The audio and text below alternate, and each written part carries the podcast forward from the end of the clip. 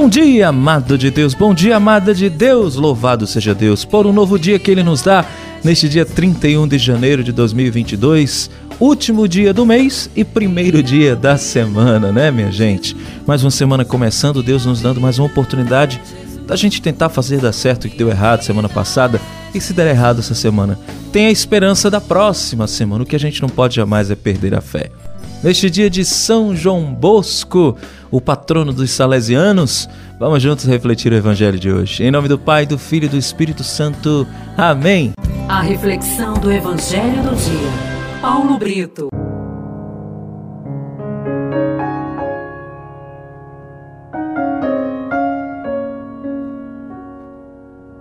A primeira leitura de hoje está no segundo livro de Samuel, capítulo 15, dos versículos de 13 a 14, depois versículo 30, terminando no capítulo 16, dos versículos de 5 a 13. O salmo de hoje é o Salmo 3 e o refrão: Levantai-vos, ó Senhor, vinde salvar-me. E o evangelho do dia está em Marcos, capítulo 5, de 1 a 20. Meu irmão, minha irmã, hoje no Evangelho nós temos Jesus e seus discípulos chegando uh, na margem do mar, ali na região dos Gerazenos, que era uma região de pagãos e também alguns gentios, né? pessoas que não conheciam a Deus, né?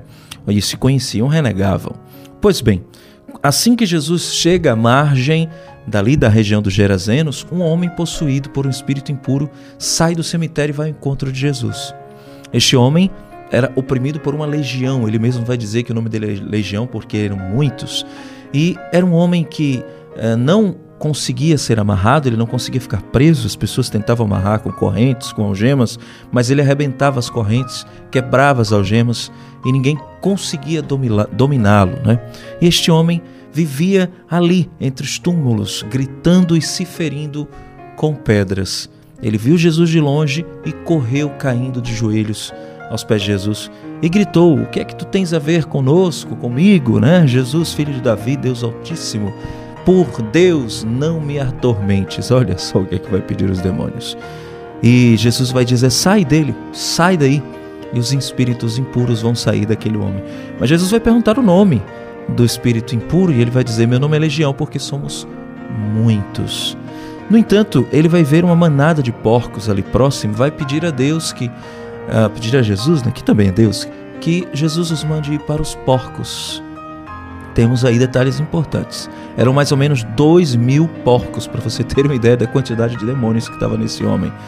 Uh, os dois que tomavam conta daqueles porcos vão contar para todo mundo ali na região que não vão gostar de ver nem o homem curado, nem a manada sendo lançada ao abismo, porque eles vão se lançar ao abismo, os porcos, depois que são é, incorporados pelos demônios e vão mandar Jesus ir embora dali. Este é o evangelho de hoje que é riquíssimo de detalhes, minha gente. O primeiro detalhe que a gente precisa entender é sobre este homem. Ele estava no cemitério, ninguém conseguia amarrá-lo, ele quebrava correntes e algemas e vivia se ferindo com pedras, gritando entre os túmulos, vagando entre os túmulos. Pois bem, nós temos um cenário de morte. Ele está no cemitério, gritava entre os túmulos, se feria. Por quê? Porque este homem desejava a morte, ele estava possuído por espírito de morte. E é por isso que ele vivia no cemitério e vivia se ferindo, desejava a morte. É totalmente o contrário do Espírito Santo, que é o espírito da vida. E ali está Jesus. E nós temos dois detalhes importantes. O primeiro, ninguém conseguia amarrá-lo, ele não conseguia ficar preso. Isso significa aquelas pessoas que, de tantos ferimentos no coração, não conseguem mais se prender em relação nenhuma, se fecham para o amor, se fecham para a fraternidade, se fecham para as relações interpessoais e acabam se isolando, e isso traz sofrimento. Acabam indo para regiões de morte da vida, e a pior coisa é uma pessoa que está morta em vida. O segundo detalhe é que ele se lança aos pés de Jesus por quê? Porque aquele que está morto deseja a vida. É ou não é? Aquele que está morto só é curado com a vida. E só Jesus pode dar a vida. Ele se lança aos pés de Jesus.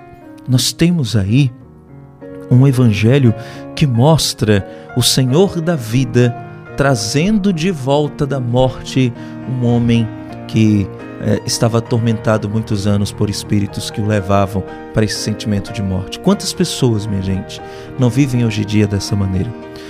Procurando coisas para se ferir, como este homem fazia, se ferindo com pedras. Pessoas que, que usam drogas, que estão nos vícios, prejudicando sua saúde. Pessoas que sabem que aquilo que escolheram vão fazer mal para si e mesmo assim vão. Por quê? Porque estão com esse espírito de destruição, de autodestruição. São pessoas que precisam de libertação, que precisam do espírito que dá vida. Por fim, quando Jesus cura este homem, que ele fica no seu perfeito estado de juízo, ele pede para seguir Jesus.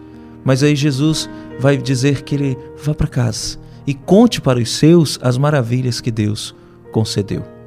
O que é isso? Olha, há diversos caminhos e diferentes maneiras de seguir o Mestre. Jesus não espera que todos nós o sigamos da mesma forma, não. O importante é que cada um de nós possa discernir o que Deus quer. Nós podemos seguir a Jesus na nossa família, no nosso trabalho, no trabalho que nós fazemos, na sua realidade. Nós não precisamos seguir Jesus como o padre da minha paróquia segue como coordenador do grupo de oração segue, como um leigo consagrado, como um ordenado, como uma religiosa. Nós temos várias maneiras de seguir Jesus. E desta vez Jesus pediu para que ele fosse para casa. Há tantos anos que aquele homem era atormentado por um espírito mau, ele precisava da sua família. Este é o Evangelho de hoje. Que nós possamos colocar no nosso coração aquilo que o Senhor quer nos ensinar no Evangelho de hoje. Precisamos de cura e libertação. Senhor Jesus. Libertai-nos do mal, libertai-nos de todo espírito de morte e dá-nos a vida que só vem de ti. Em nome do Pai, do Filho e do Espírito Santo. Amém. Que Deus te abençoe e te guarde.